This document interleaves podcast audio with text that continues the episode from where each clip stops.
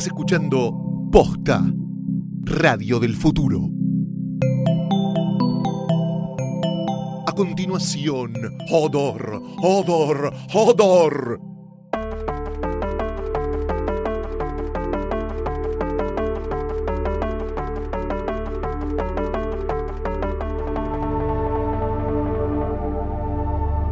Bastardos, enanos, huargos y, y no, no puedo decir más nada porque me, me voy a largar a llorar. Bienvenidos a un nuevo episodio de Hodor, Hodor, Hodor que le podríamos estar cambiando el nombre eternamente, aparentemente.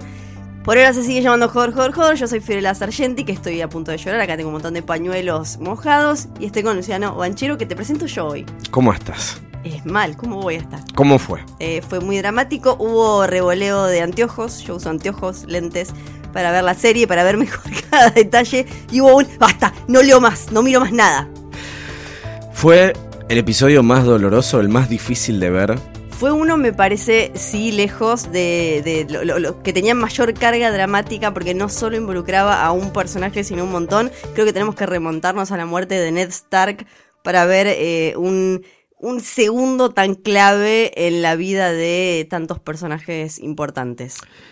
Lo que pasa es que uno inmediatamente se acuerda de cosas como la muerte de Ned, la Red Wedding. y- La traición y a Jon. Sí, Sí. Pero bueno, tal vez la muerte de Jon Snow fue lo último así grosso en lo que un personaje con el que estabas involucrado la queda. Eh, pero no sé, en la Red Wedding incluso, qué sé yo, es todo trágico y terrible e inesperado. Pero tampoco es que Rob Stark te parecía un personaje tan, tan importante. Bueno, Catelyn puede ser. Es como más la tragedia, ¿no? La tragedia de la familia. Acá, si bien Hodor no era el personaje más desarrollado, no era el más importante o relevante para la trama, lo trágico del- de, de cómo pasa, o sea, de cómo se da esto, creo que lo hizo. Es que aparte me parece que es la inocencia del personaje, porque Rob Stark, él murió traicionado, pero también por sus, sus propios errores lo pusieron ahí, sus propias ambiciones y errores. Ahora, Hodor, no. Ahora, ahora sabemos que era un nenito que estaba ahí nomás. Ya, que- hoy vamos a hablar de todo. Vamos a hablar Sí, de, de todo, todo, todo, Vamos a hablar de todo. Obviamente, spoiler alert, si no vieron The Door, el capítulo 5 de la sexta temporada, sobre el que tanto habíamos especulado. Eh, The Door, Ah, ¿por la qué puerta, ¿qué será? Bueno, ahora sabemos. Así que, hold the door, hold the door, hold the door. Eh, hoy vamos a hablar a calzón quitado, como siempre, de todo. Antes tengo para contarles que este episodio de Hodor está presentado por Claro Música, donde puedes encontrar la maravillosa música de Game of Thrones, los soundtracks de las cinco temporadas.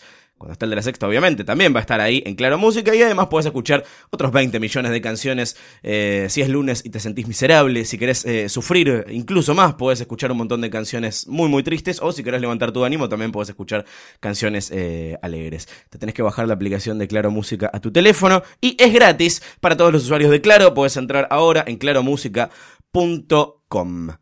Como lectora de los libros, ¿qué te pasa con esta primera muerte, digamos, importante? Es como el primer spoiler grosso de la serie para los lectores de los libros. Sí, porque además está confirmado. Si bien sabíamos, por ejemplo, que Stannis eh, había muerto, los libros todavía no murió y probablemente muera dentro de poquito. ¿Para qué le importa Stannis? Stannis ya ¿Quién fue, ya re fue, no era ni el príncipe prometido de nada, no, No. era Azor Ahai, no era nada.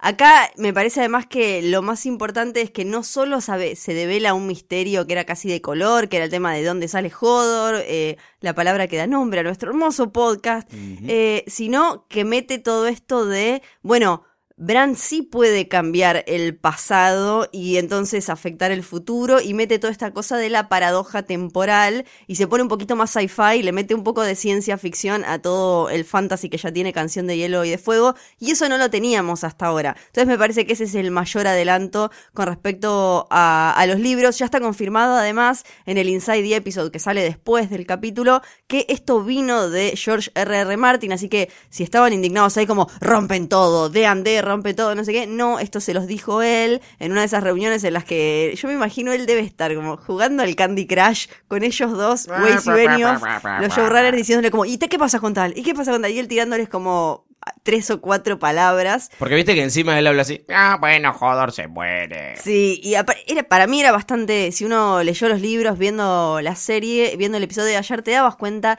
que esto tenía que ser algo pensado y algo de mucho tiempo atrás, que, que venía ya instalado así, porque era muy tirado de los pelos que a ellos dos se les ocurriera Holdedor, Hodor, era, no, era bastante imposible. Tengo dos dudas. Eh, Sí. Una es, ¿cómo van a hacer para mostrar esto en los libros eventualmente? Porque el recurso narrativo que, usaron, o sea, Bran estando en dos tiempos a la vez, ahora vamos a hablar de qué fue lo que pasó exactamente.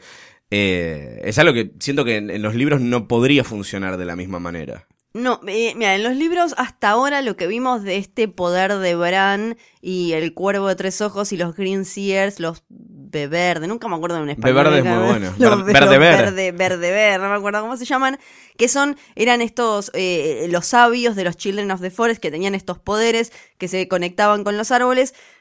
En general lo que sabemos por los libros es que pueden ver a través de eh, los arcianos, a través de los weirwood de estos árboles. Entonces, hasta ahora en, los libros, las visiones de Bran tienen que ver con algo que pasaba en la cercanía del el Godswood, del lugar en el que estaba ese árbol, eh, Claro. por ejemplo, Winterfell. eh, no mucho más allá. Sí estaba, había como datos de que podían meterse con otras cosas y demás, pero no los vimos. Entonces hay que ver si en el libro esto que le sucede a- a- al pequeño Willis le pasa cerca del Godswood de, de Winterfell o si se va, se va a expandir el poder de Bran y, y vamos a descubrir que el cuervo de tres ojos en realidad puede ver más allá y viajar, digamos, al, al pasado y también al futuro, ¿eh? eso está mencionado lejos de los árboles, digamos, no con cosas que tienen que estar pasando ahí cerca. Y la otra duda es cómo habrán hecho en las traducciones internacionales el tema de Hold the Door y Hodor, ¿no? Porque sostener la puerta no suena muy parecido a No, Hodor. por Dios, en el doblaje debe ser Sí. hermoso, como toda una aclaración abajo. ¿Qué le habrán puesto? No, sé. no sé, no sé. Si alguien lo vio, que nos cuente. Dale, oyentes de España, por favor, cuéntenos eh, esto. In Memoriam, entonces, como en los fiambres de los Martín Fierro, tenemos eh, varias muertes para lamentar. En primer lugar, la de Hodor, que propongo un minuto de silencio.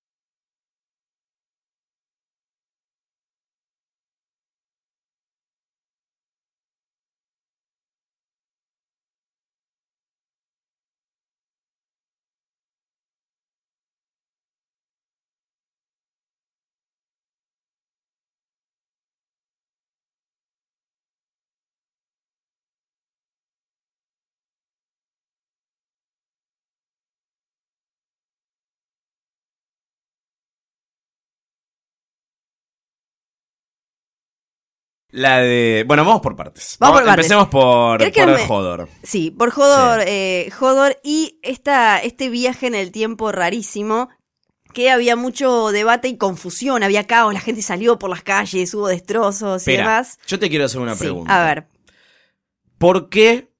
O sea, ya nos venían advirtiendo que Bran se podía llegar a ir de mambo con el tema de las visiones y en este capítulo vemos la consecuencia, ¿no?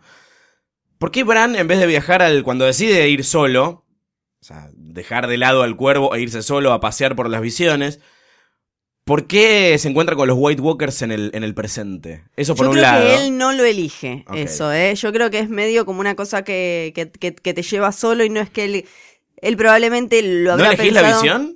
No, para mí él no lo eligió. Para mí él no, lo- no, no creo que lo haya elegido. No o puede sé, ser que no, se, no pueda controlar sus poderes. Porque estamos en una situación eh, tipo Luke Skywalker, Obi-Wan y, y Yoda. O sea, no Sí. está listo él. El, el maestro sabe que él no está listo, pero tiene que, bueno, hermano, sabes que hay que salir a luchar. Entonces me parece que, por más que él haya querido como, mmm, llévame a Winterfell a ver no sé qué, lo llevaron a cualquier lado. Me parece. Eh, por la cara que tiene cuando él aparece ahí, no creo que haya dicho como, "Mm, mostrame dónde están los White Walkers. Sí. No sé eso, ¿eh? Y ahí nos enteramos de que si un White Walker te, te toca, o por lo menos, bueno, el Night's King, eh, te deja marcado y puedes saber dónde estás. Aparte de que tienen esta habilidad de ver a los Green Seers, a los verde verde. Bueno, ahora vamos a hablar un poquito, un poquito más de todo eso y de la conexión y de, ese- y de si esa persona a la que en la serie llaman el Night King, porque así la llaman incluso en el Inside the Episode, es el Night King que mencionan el Rey de la Noche en los libros.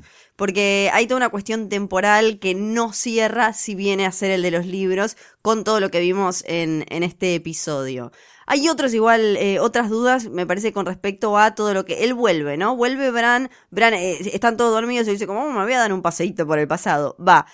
Termina, termina siendo tocado por este Night King, vuelve y ahí cuando, un- eh, cuando el cuervo de tres ojos le dice, no, tienen que escapar, no sé qué, y tenemos ese pequeño momento de alegría en el que Mira y Hodor creen que van a poder comer salchichas y panceta y qué sé yo. Ay, no, salchichas y morcillas y huevos. triste, Es muy triste todo eso.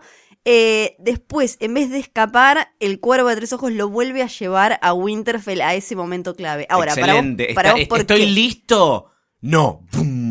Eh, para mí, para mí esto tiene que ver con una cuestión de, de- de- de que nos a los que miramos mucha ciencia ficción y nos gusta el viaje en el tiempo y demás, Sí. muy a la Doctor Who, eh, tiene que ver con estas cosas de las paradojas temporales y que si Bran no estaba en ese momento y no lo dejaba turuleco a Hodor, Sí, no se después generaba ese Hodor, loop. exacto, Hodor no podía ayudarlo, eh, Bran iba a quedar eh, sin piernas, no estaba quien lo llevara por ningún lado, no llegaba nunca, entonces Bran al cuervo de tres ojos y así. A mí me parece que es hermoso eso. El, en un episodio anterior, el cuervo le dice, creo que fue en el de la Torre de la Alegría, le, le dice algo como el pasado ya está escrito, la tinta está seca, o sea, muy en la tradición del, del viaje en el tiempo de Lost de lo que pasó, pasó y no lo podés cambiar. E incluso cuando viaja la gente del presente, digamos, al pasado, las cosas que hacen en el pasado son las que desencadenan todo lo que pasa después. Eh, Bueno, ¿no? eh, en, en los libros, que otra cosa que hay que aclarar es que en los libros sí se dice, eh, el tipo este, el cuervo de tres ojos, sí le dice quién es. Le dice, soy Brandon Rivers, soy este, bla, bla, bla, no sé qué, no sé cuánto. Eso está en los libros, no es que no sabemos bien eh, quién es. Eso pasó y le dice, no se puede cambiar el pasado. Claro. O sea que... Para mí, ahora si querés nos metemos un poco en todas estas teorías que andan dando vueltas, sobre todo en Reddit y demás, que nos, no- vamos. nos Vamos a mencionaron un montón.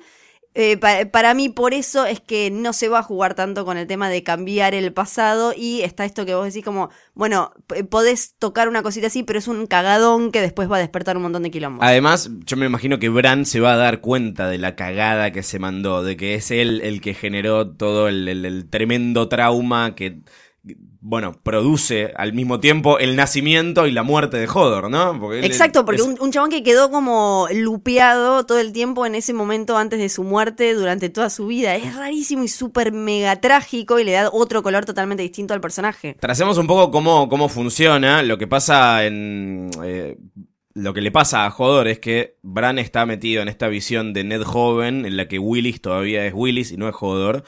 Y de alguna manera Mira se mete en, en- en- en- la visión. Bran puede escuchar los gritos de Bran, metete en Hodor.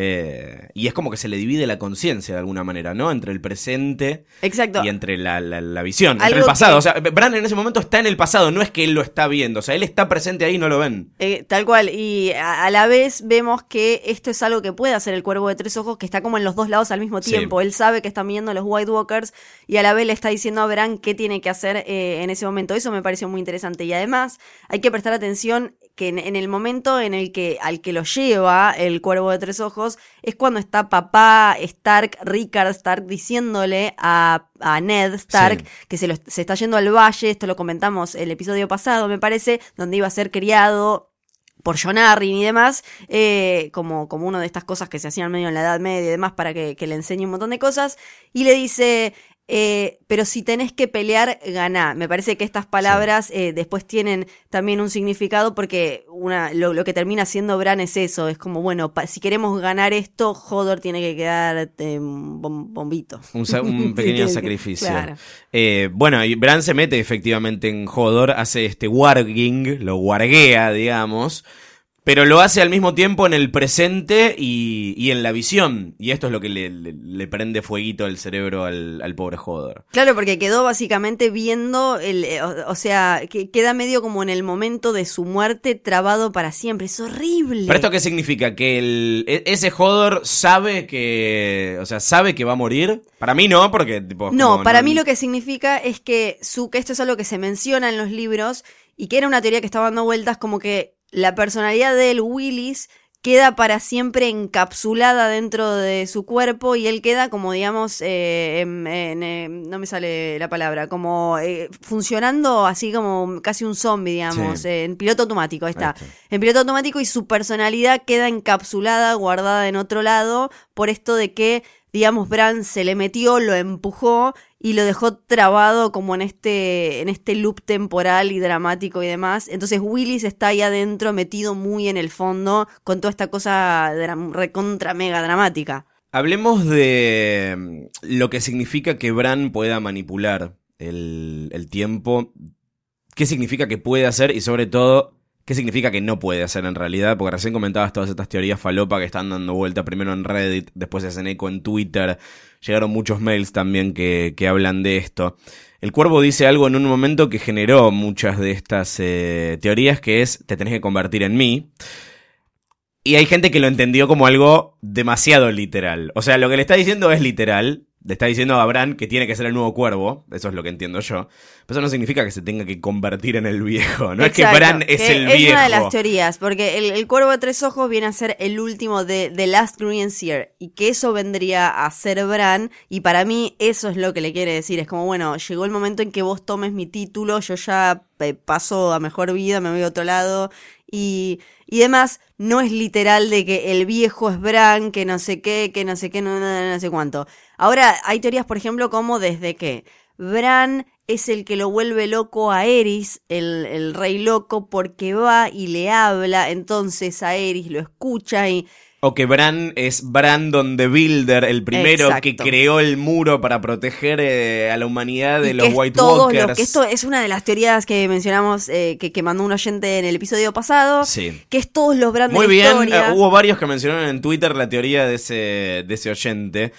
Yo no sé si es tan así, pero como teoría es interesante. Sí, a mí lo que me parece es que es tomar. me- creo que después de que resultó que era cierto lo de Jon Snow y probablemente lo de Lyanna y Raegar y, y demás, que esto lo hablamos un montón y va- Ahora ya hay como una cosa de rienda suelta total, es como, Sí. ah, pará, entonces todo debe estar conectado, todas las teorías valen, todas y, y para mí hay que fijarse un poco en, en la cuestión de la narrativa y no olvidarse que lo que está haciendo George R. R. Martin, a pesar de que a veces se maree y se enrede y demás, es contar una historia y hay cosas que hablarían muy mal de su storytelling, digamos, y de golpe resultan ciertas, que serían o, o de vagas o serían simplemente malas. Sí, resuelvo todo con viajes en el tiempo. Exacto. No. Y también me parece que después estamos complicando algunas cosas. eh, estas teorías complican demasiado todo y llevarían Canción de Hielo y de Fuego, que tenemos cinco libros, a un lugar ya como eh, demasiado loco. Personalmente no creo que Bran sea todos los Bran de la historia, porque me parece demasiado literal también, además porque no es la única familia que tiene tipos con el mismo nombre. Esto, eh, su tío se llamaba Bran. En, en todas las familias se repiten nombres, es, algo- es una tradición. Eh, me parecería también bastante burdo que Bran se metiera en toda la historia siempre llamándose Bran cuando se puede poner Pedro o cualquier cosa. Sí, hasta Marty creo- McFly se puso Calvin Klein cuando viajó en el tal tiempo. cual. Tampoco creo que tengamos que buscarle eh, razones a, por ejemplo, la locura de Aerys, cuando ya venimos leyendo que eh, los Targaryen, con esto de eh, tener tantos hijos entre ellos y demás, estaban ya su, digamos, su genética, venía medio fallando. Sí, la leche vencida. Sí, y que, y entonces, me, y me parece, y que tenía como, y que él ya desde siempre había sido así, me parece que no tenemos que buscarle tampoco justificaciones eh, eh, tan, tan raras a todo. Personalmente pienso que además no van a, no van a meter esto de que Bran puede jugar con el pasado como un Doctor Who, Bran dando vuelta como enchufándose árboles, como, uy, ahora vamos a matar a Hitler. No, me parece que ya eso es demasiado, sobre todo porque si hay algo que le enseñó a Bran este episodio de Dor es las, son las consecuencias que tiene el meterse eh, con, con el tiempo. Entonces no creo que vaya ahora a andar como, uh, tipo Bill and Ted eh, dando vueltas por ahí. Pero sí es cierto que tiene ese poder y que si no lo vuelve a usar en algún momento para algo útil que no sea eh, matar al pobre Hodor, que bueno, igual está bien, sirvió a los propósitos de la trama, eh, sería medio hacer trampa No, también. Sería tan, claro, tan tal trampa no volver a usarlo como usarlo demasiado. Tiene que servir para algo muy importante Sí. y no para empezar a explicar cosas del pasado que ya eh, po- se explican por sí solas y está bien que sean así, eso simple y listo. Contame una vez más y rápidamente para que no queden dudas quién era el cuervo de tres ojos. El cuervo de tres ojos era Brandon Rivers, uno de los eh, Targaryen bastardos que tuvo que ver con toda una pelea de poder entre esta familia hace mucho tiempo, que él terminó en la Night's Watch y después terminó, él, él tenía poderes, se decía y demás. eh, terminó ahí convirtiéndose en el cuervo de tres ojos. Tenía eh, una. eh, él, él en un momento le dice a Bran que tenía un hermano que odiaba, un hermano que amaba y si no me acuerdo mal era como una que deseaba, porque él eh, le gustaba una de sus medio hermanas, hay otro contra el que luchaban porque él estaba a favor de que uno de sus hermanos fuera rey y no el otro, porque eran todos bastardos. Eh, él era el que, el que quedó ahí, esto en los libros se menciona, él le dice yo soy tal, hola, ¿qué tal? ¿Cómo te va? Bueno, un minuto de silencio, no, bueno, dos Para segundos de silencio para el cuervo. Sí. Ahí está. Eh, no sé cuántos minutos de silencio tendríamos que hacer por otra de las víctimas del episodio, en una serie evidentemente ensañada, con Pita no hace nada, Pita no hace nada, yo estoy indignada. El único momento en el que ayer revolé ahí cuando los anteojos dije yo no leo más esto fue cuando murió Summer, no me la, no Sí. me la veía venir ni en pedo. Murió Summer, Winter is Coming. Tremendo, tremendo. Eh, me, me parece que está bien que la serie mate a los lobos, eh, si tiene sentido, eh, tiene un contexto y todo. Supongo que en los libros pasará algo similar. Ahora, me hubiera gustado que la escena se tomara unos segundos más para eh, enmarcar ese sacrificio y darle la importancia, porque además pensemos que ahora, ¿en quién va a guardiar Bran si no tiene a Hodor Claro. y no tiene a Summer, que fue clave para que él sobreviviera? Bueno, tal vez es eso, no, no dejarlo sin cosas para guardear, en realidad. Tal vez es, Claro, sí, sí, sí, sí. O sea, me parece que va a ser importante y es importante y tiene sentido que él se, que se, se, se sacrifique por Bran, porque ahí también ves la conexión, porque un animal cualquiera se va, chao, ni nos vimos. Pero no, él, él se, se mata por, por el pibito este que estuvo cuidando desde chico. Pero me hubiera gustado, dale un segundo más. Un segundo, te pido. Sacame un segundo de Merín, esa porquería inmunda que tenés ahí, y mostrame un poquito más de eso. Repasemos cuáles son los lobitos que, que quedan vivos. Tenemos a Ghost, el de John. Fantasma, Que, está, que está. No lo vemos porque es caro, pero. Sí, pero, lo, lo vimos hace un par de semanas. Sí, lo vimos hace un par de semanas. Y tenemos a Naimiria, que es la de Arya, que se acuerdan cuando estaban bajando los Stark para ir a King's Landing, porque Ned Stark iba a ser la mano del rey de Robert Baratheon. Eh, Lady supuestamente ataca a Joffrey, la matan. A Lady la tiene que, le tiene que cortar la cabeza ¿Te Ned? Stark, es tremendo. Y ella, Arya, tiene que hacer que Naimiria se vaya, le tira piedras, es bastante triste. En los libros se menciona que anda por ahí Naimiria y que hay gente que ve un lobo muy grande dando vueltas por ahí. Ah. Y Arya tiene sueños en los que ve como Naimiria. Son los únicos que quedan porque después eh, Grey Wind de Rob la quedó con él. El otro día lo vimos a Peludito, a Shaggy Dog, que ya se nos fue hermoso. y no tenemos más. No hay más. Vamos al que tal vez sea eh, el dato clave del episodio en cuanto a mitología, no tanto a desarrollo de personajes, sino a la estructura de la serie, de por qué pasan las cosas que pasan, por qué ahora hay que enfrentarse con los White Walkers, eh, que es justamente quiénes son, de dónde salieron, y en un capítulo cargado de cosas también nos tiraron este cacho importantísimo de info que es que los Children of the Forest, estos niños del bosque, criaturas absolutamente siniestras fueron los creadores de los White Walkers para protegerse de los primeros hombres. Impresionante. Para mí el momento más sorpresivo del episodio con estos pibitos que parecen como salidos de Cats, son que estaban como ahí. Cuando vemos eh, en el pasado, aparte después en el Inside the Episode, empezás a, acordarte de cosas que quizás te habías olvidado, como que ya en el primer capítulo, cuando vemos a esos wildlings, a los salvajes muertos, ya hay armado como un patrón, Totalmente. como una espiral, Sí. después también con eh, cuando... Los eh, caballos. Exacto, Sí. los caballos de la Night's Watch también están ordenados, así asesinados, como en una espiral, entonces todo empieza a tener eh, mucho sentido. Había gente que se preguntaba, pero ¿cómo Oja Leaf estaba en esa época y fue de las que crearon a los eh, White Walkers, cuánto vivió y demás? Para mí eso es medio como eh, no, tiene mucha importancia ver cuánto viven exactamente los Children of the Forest. Tenemos que irnos muy, muy, muy al pasado, cuando en Westeros no había nada. Westeros obviamente no era Westeros. Estaban los niños del bosque y los gigantes. No había nada más. Vivían como tranquilos, como ta, recontentos. Eh, los gigantes ni siquiera tenían casas y demás. Y los Children of the Forest eran un poco lo que vemos ahora. Vivían en cuevas y todo eso. 12.000 años antes de la conquista de Aegon, que ya mencionamos que es eh, la referencia que se toma para, poner los años, invaden, llegan los First Men, los primeros hombres de esos. Eh, llegan como a la zona norte, digamos, y ahí empiezan a pelear porque los Children of the Forest resisten a esta gente que les llega, que es más grande, tiene, tiene armas eh, y, y es una cultura, una civilización un poco más avanzada, digamos. ¿Y qué te dicen los libros? Incluso te dicen eh, las eh, versiones extendidas aceptadas por George R. R. Martin. Que los Children of the Forest resistieron a los First Men con magia y obsidian. Que obsidian es ah. vidriagón, dragon glass, vendría a ser como este fuego hecho hielo, digamos.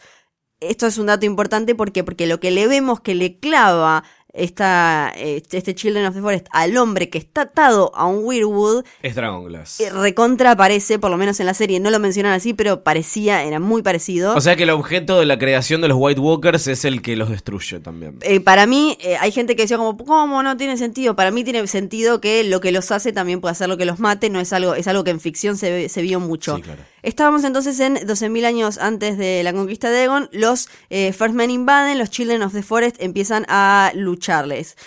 En 10.000 años antes de, o sea, 2.000 años pelean durante 2.000 años, porque en 10.000 años antes de la, de la conquista de Aegon, firman un pacto en la isla de, los rostros, se quedan los niños del bosque en, los bosques justamente, y los hombres empiezan a instalarse y aceptan estos, eh, lo que ahora serían considerados los antiguos dioses.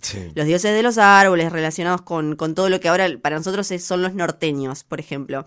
Entonces acá algunos decían como, no me cierran los tiempos.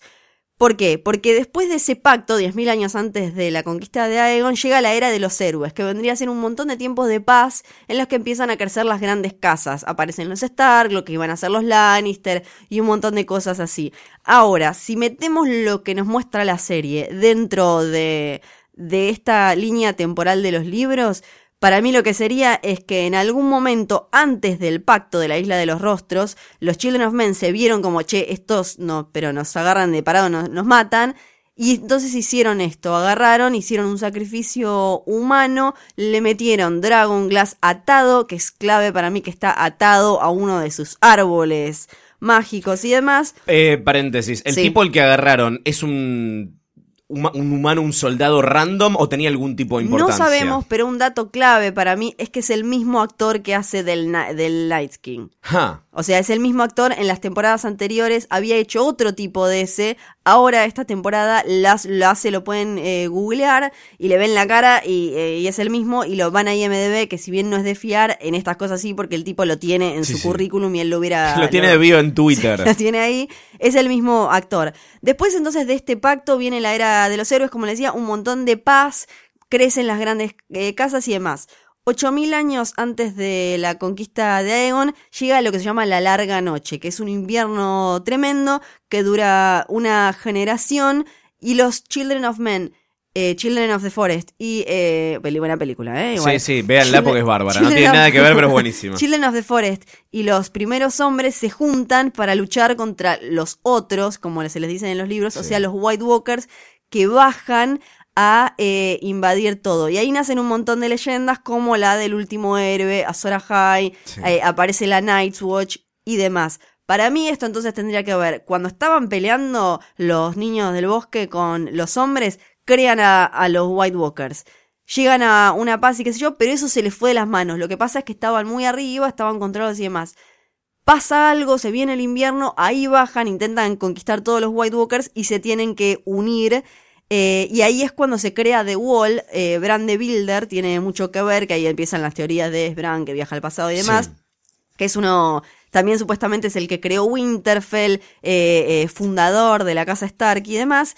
Y hasta ahora lo que sabíamos de The Wall es que la habían hecho los hombres y se decía que habían tenido ayuda de la magia de los Children of the Forest. Para mí, esto cierra completamente porque es los, los Children of the Forest con el cargo de conciencia y el drama de, de que habían creado los White Walkers los ayudan a los hombres a crear The Wall para evitar que esta amenaza siga bajando. Y ahí también lo que vemos en, estas, eh, eh, en estos viajes de Bran es que donde ellos crean al primer White Walker, que es donde después él ve al Night King, era un lugar eh, que estaba verde y ahora lo vemos lleno de nieve. Ahora es uno de esos lugares en los que eh, es donde se llama la tierra donde siempre es invierno. O sea que me parece que los chilenos de Forest ayudaron a los hombres a dejarlos eh, ahí, bueno, como, che, mira, nos mandamos esta cagada, pero ahora te hacemos este murito y te los dejamos todos del otro lado.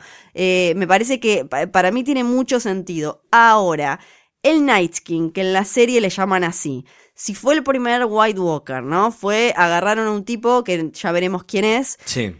Y lo convirtieron en el primer White Walker. Si lo convirtieron, supongamos, estas son suposiciones, que lo convirtieron durante la batalla contra los primeros hombres.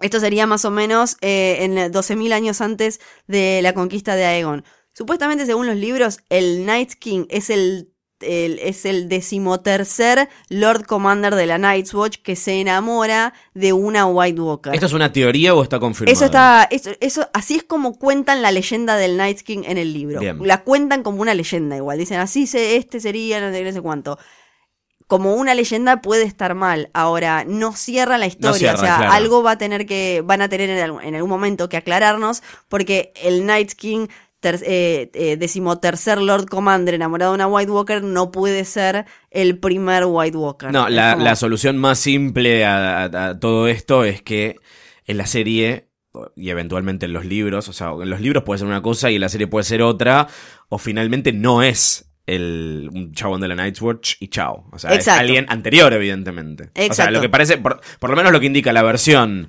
de. Bueno, lo que ve es el pasado, no es que es una versión, no es a lo que le cuenta alguien. Bran está viendo lo que pasó.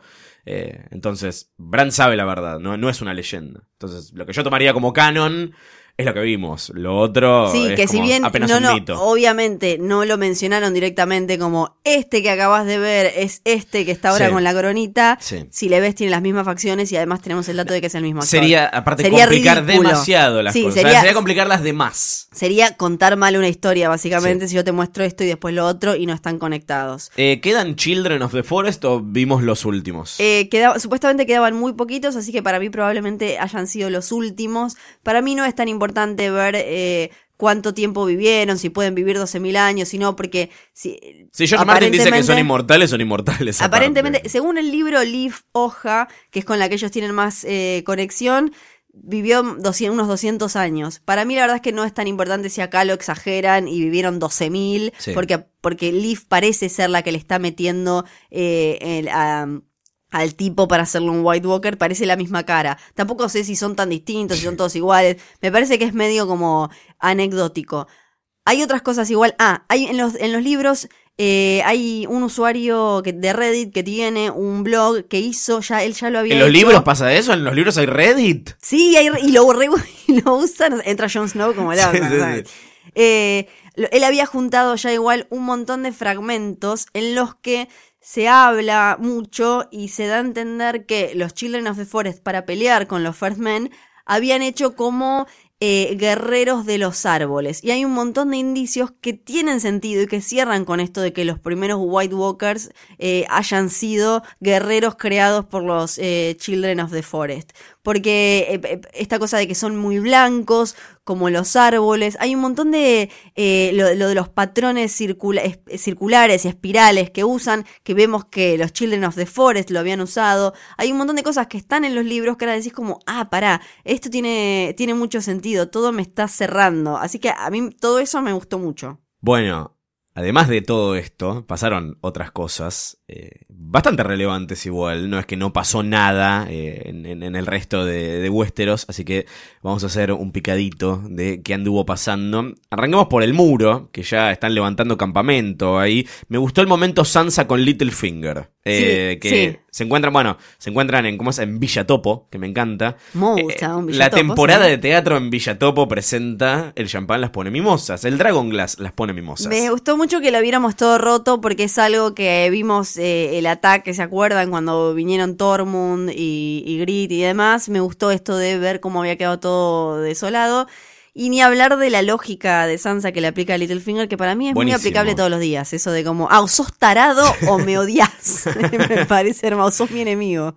Eh, y le hace recitar los, las barbaridades que le hizo Ramsey. ¿Para vos él sabía o no sabía? O sea, ¿está diciendo la verdad o está mintiendo? Dice que no sabía. Para mí, el- la verdad, lo digo esto, eh, no sé si los otros lectores, si a los otros lectores les pasa, pero la lógica de Littlefinger, los planes de Littlefinger y demás son de lo que menos, me, es más difícil de entender eh, en los libros. Me- muchas veces me parece que es medio como un hombre al que le gusta ver el caos y el mundo arder.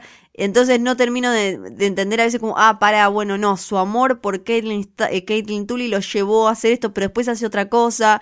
Es eh, de los que más se me complica, porque tiene todo esto, él eh, amaba a la madre de Sansa, en los libros Sansa se parece más de lo que se parecía en la serie, entonces a él le recuerda todo eso, pero después hace estas cosas y la verdad que para mí él un poco y un poco. Él sabía y por el otro lado estaba como, uh, ojalá no, digo, como cruzando los dedos, como, uh, ojalá tanto no se la, tanto no Ojalá se que la no la viole". violen mucho, claro, qué lindo. Eh, se habla nuevamente de un personaje y una familia que no se nombraba hace rato, se hace referencia algo que ya pasó, pero mucha gente habrá dicho, ¿qué? ¿Qué está pasando? Eh, que es el Blackfish, el pez negro. Sí, el, el tío abuelo de, de los Stark que nos quedan era el tío de, de Elisa, de Liza, de, de Caitlyn y de su hermano. Y es, eh, un, es legendario el chabón. Y cuando en la Red Wedding él sobrevive y en los libros queda resistiendo. En los Sí. libros hay como todo un- hay, hay más cosas pasando en Riverrun desde hace rato, o sea, desde la Red Wedding. Hay gente después que se encierra ahí, dice como, ¿se acuerdan? La Red Wedding salieron de Riverrun para eh, la, la casa de los Frey, las, la- las torres, y entonces en Riverrun dice, ah, mataste a todos, nos encerramos acá y se quedan ahí y comienza un sitio de Riverrun Sí. para que eh, salga eh, la gente. Ahí también en los libros está la esposa de, de Rob Stark. Durante un tiempo hubo una esperanza de que estuviera embarazada, de que hubiera un pequeño Starkcito y demás. No. Eso no pasó. Acá se tomó su tiempo el, el tío abuelo Tully porque recién ahora empezó a juntar a su gente y demás y todo. Y hay algo muy importante que va a venir con todo esto, porque Sansa la manda a Brian a. le dice, no, yo te necesito allá, bla, bla, bla, no sé qué.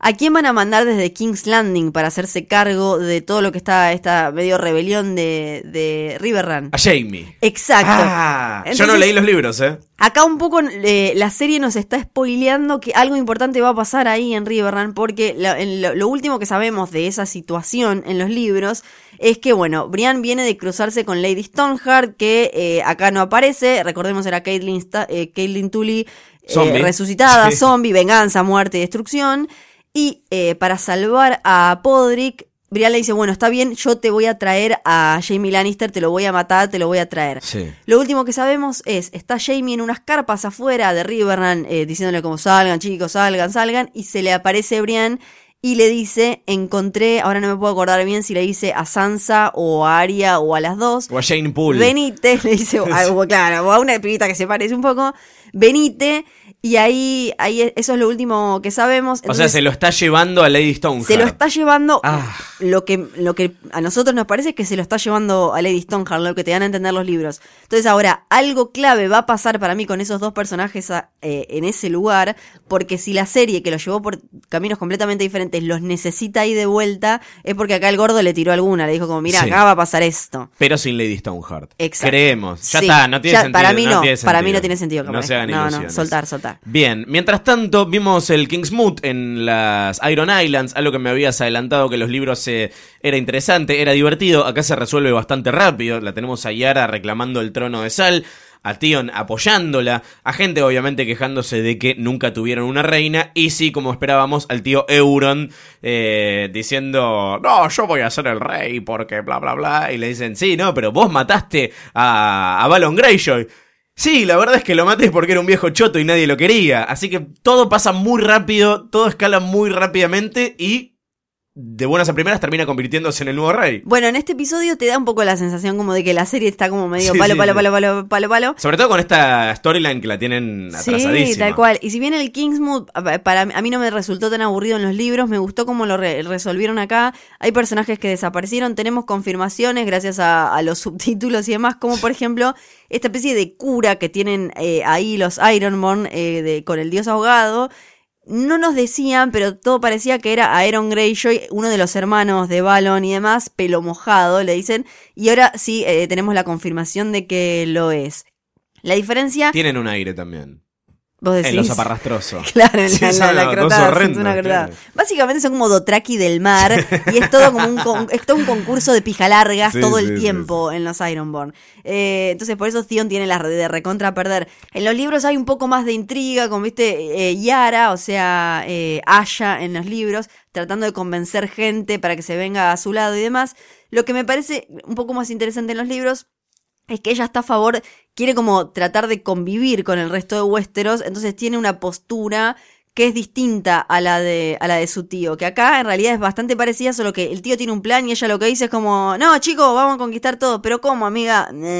Es interesante el plan que tiene. Se quiere casar con Dani y darle la flota de hierro a cambio, que eh, convengamos que a ella no le vendría nada mal. Porque los dos quieren. O sea, lo que dice es: hay alguien más que quiere conquistar Westeros. Eh, porque él es muy viajado y estuvo paseando por el mundo y bla. Y sabe de la existencia Eh, de, tal la cual. de los Eh, dragones. Recordemos, él es un tipo muy viajado, anda con unos, eh, con una especie de magos, a la gente no le gusta mucho, y en los libros él tiene un, eh, un cuerno, que acá eh, en la serie no, le- no les caben los cuernos estos, tiene un Dragonvine, se llama, con el que supuestamente puedes manipular y manejar a, a los dragones. Entonces, él lo que hace en los libros, a- el- hay otro hermano que se llama Victarion, acá lo mencionamos, que es el capitán de la Iron Fleet, que parece que lo volaron porque ni siquiera está apareciendo en los árboles genealógicos de Game of Thrones, eh, de HBO, así que parece que lo volaron, que era el tipo como más serio, al que él manda con este cuerno, lo manda para Merín y le dice, tráeme a mi novia, yo cuando esté en el Iron Throne, yo a vos te doy el, el trono de sal acá, te puedes quedar en Pike, mirá, todo muy lindo. Lo que hace Victarion es traicionarlo y planear casarse él con Daenerys cuando llegue. Básicamente en los libros hay un montón de gente que quiere ir a casarse con Daenerys y ella está como "Eh", ahí en el medio. No sé qué hacer. Eso es como... Estoy enamorada de todos. En el camino, él se cruza con Mocorro, Mocurro, no sé cómo se pronunciará porque nunca lo dije en mi vida. Mocurro me gusta. Que es otro sacerdote, sacerdote rojo que lo convence de un montón de cosas, eh, medio también como hizo Melisandre con Stannis. Y acá lo interesante es que él tiene la mano lastimada y este dios, eh, ro- este sacerdote rojo, lo que hace es, eh, con magia relacionada con Rolor y demás, se la cura y Sí. como que se la quema, se le chamusca. Lo que dice es que aparece todo con el brazo chamuscado. Algunos lo que están diciendo ahora es que quizás a Jorah Mormont le pasa algo similar con su Soria Gris, que no sabemos cómo se la va a curar. Ahora vamos a mencionar un poquito. Lo que sí sabemos entonces es que Victarion. No, no está. Victarion se fue. Y que el plan de, de Euron era, era bueno. Pero lo loco es que acá en la serie no tiene barcos. Ahora, ¿cuánto puede tardar en hacer barcos? Eh, no, Linda manera. season final y no sé. Puede ser, linda manera de comprar tiempo, ¿no? Digo, Claro. bueno, háganme mil barcos. Se robaron todos los barcos, todos los barcos, se robaron todos. Vamos a Merín, ahí Tyrion y Varys quieren mantener la paz y aparece en escena hablando justamente de estos curitas rojos, una sacerdotisa roja que yo entiendo que ya había aparecido por algo que menciona, se habían cruzado en Volantis, eh, se llama Kimbara, la, Sí. la sacerdotisa. Kimbara, que cuestión. según la serie es como la High Priestess de- del, del Templo Rojo, que está en Volantis, digamos, el Vaticano de, de Rolor, que en los libros eh, no, no está, se llama Venerro, el, que, el, el más importante.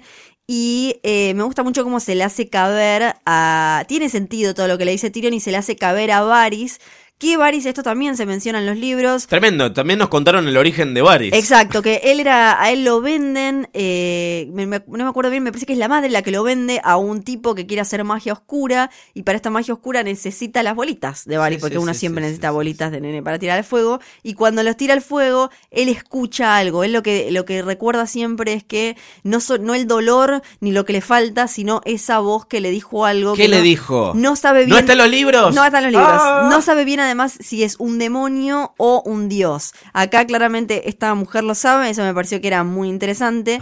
Y, y también, eh, eh, to- to- bueno, cómo se le hizo caber, eso para mí estuvo bien. Y que el plan de Tyrion tenía sentido. Esto de tener que alguien que justifique por qué Daenerys tiene que mantenerse ahí donde está. Ahí está también Dani camino a Merín otra vez después de escapar de Baez Dothrak y pasa lo que decías recién que es que Llorá le muestra el chancro, ella lo manda a buscar la cura y bueno, veremos con qué sea, se me pareció la escena más chota igual del Malísimo, capítulo. Era como malísimo. esos Desperate Housewives. Aparte, ella estaba Sí. muy maquillada, el pelo muy impecable. Eh, malísima. Fue como lindo verla a ella finalmente con llorar, eh, agradeciéndole de alguna manera y demás, pero meh. Y en Bravos tuvimos un momento Shakespeare apasionado con la recreación de eh, la muerte de Ned, que acá lo hacen quedar como un boludo loco de, de poder. Es interesante ver cómo se empieza a contar la historia oficial, ¿no? Porque nosotros que vimos qué pasó realmente entendemos las motivaciones atrás de los, de los personajes y esto es como lo entiende la gente. La gente no sabe qué pasó en realidad, solamente sabe las cosas que se cuentan y es lo que muestran acá. Claro, y esto es algo que aparece en uno de los adelantos de Winds of Winter, de Vientos de Invierno, el de Aria, esto de que a ella la mandan eh, de, de la casa de blanco y negro, la mandan a formar parte de un grupo de actores donde está, hay un señor que se llama Isenbarro, que supuestamente es gordo y demás, que acá eh, sería el que hace de Robert, el, el Sí. que es el actor conocido de los que están ahí, Sí, el, digamos. da- el Darín de ellos. Exacto. Y, y es, es para que ella sea su aprendiz y empiece a aprender eh, un montón de cosas y demás. Y eh, bueno, en, en- en los libros, en el adelanto este también ahí es cuando sucede algo que nosotros ya vimos en el final de temporada anterior. Pero para mí lo más interesante de esa, de esa escena, que un poco la trama de Arya estaba medio como otra vez peleando con The Wife, otra vez no sé qué, otra, no one, I'm no one, no sé, aquel Canadá El Girl Has No Name. fue que finalmente vimos que por más que ella le diga que no es nadie, que no tiene esto, que no tiene el otro, no sé cuánto, cuando apareció Ned Stark ahí y lo hicieron quedar como un boludo, ella se puso mal. O sea que ella siempre es, o sea, The Wife tiene razón y sigue siendo Stark adentro. Es lo que teorizábamos la semana pasada, que en realidad eh, Aria no, no es nadie, sigue siendo Aria en el fondo. Exacto. Y para mí sirvió para eso la escena, además de que fue un guiñito gracioso para todos nosotros. Y además vimos un pito. Hablemos de lo Pito, me encantó pito. totalmente innecesario de entre tanta teta y todo, un primer plano de pito, eh, porque sí, solo porque en verruga, pito. Bueno, Y, hola. a- y ahora, Y ahora, para mí lo más intrigante de lo que se viene en el episodio del domingo que viene es Bran. Bran y Mira que quedaron dando vueltas. ¿qué se van ahí. a cagar de frío? Es eso lo que va a pasar. ¿Quién los va a salvar? O sea, tienen todo ese súper recontra ejército. ¿Qué significa la marca que tiene él en la mano? Significa que si él baja eh, del muro, eh, ahora entonces eh, pueden pasar los White Walkers porque a él lo tocaron, entonces eh, pueden ir a donde esté él. Hay un montón de cosas y además, por ejemplo, ahora que van a necesitar a alguien que los ayude, significa que va a aparecer Colhans, este personaje del que hablamos en la temporada anterior de Hodor, que algunos creían que era Benjamin Stark perdido por ahí, eh, que ya George R. R. Martin en el manuscrito de, eh, de eh, A Dance with Dragons dijo que no, pero que es un personaje que está en los libros, misterioso, que parece como un White Walker medio con conciencia, que los ayuda a ellos a llegar al,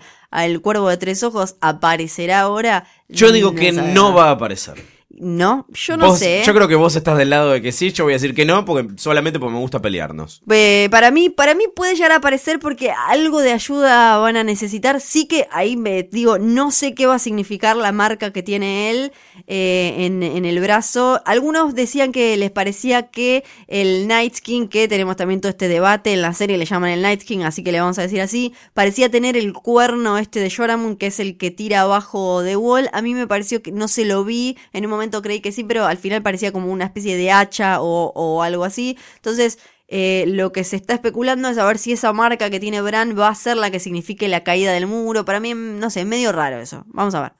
La semana que viene tenemos un, atención, episodio doble. Vamos a comentar eh, lo que pasa en el próximo capítulo, pero además nos vamos a poner al día con los millones de mails con teorías que nos mandaron porque hay un montón de premios para regalar. Están ahí, este, los tenemos todos ahí juntando polvo, ¿no? Se puede. Cortesía de nuestros amigos de HBO. ¿Querés contarnos algunas de las cosas que tenemos? Tenemos remeras, tenemos libros, tenemos eh, temporadas en DVD, tenemos eh, fundita, eh, Funko, muñequitos eh, muy bonitos, tenemos fundas para la computadora, eh, llaveritos y algunas cosas más que me estoy olvidando. Y cajas. Y, ah, la caja del La rey. caja, la Mm. caja de Robert Baratheon, misteriosa. Que lo vimos aparecer en este capítulo de nuevo. Sí, con la tripita para Lo afuera. extrañamos un poquito. Me gusta la obra de teatro. eh, Sí, muy linda estuvo la de la hora. Todo esto para los que manden sus teorías falopa a jodor.posta.fm, jodor.posta.fm.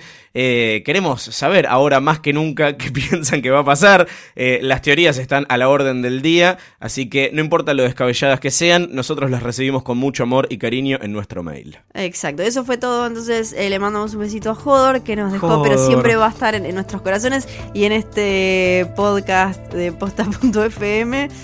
Y voy a seguir llorando por Summer. Eso fue todo por esta semana. Nos reencontramos en el próximo episodio. Jodor.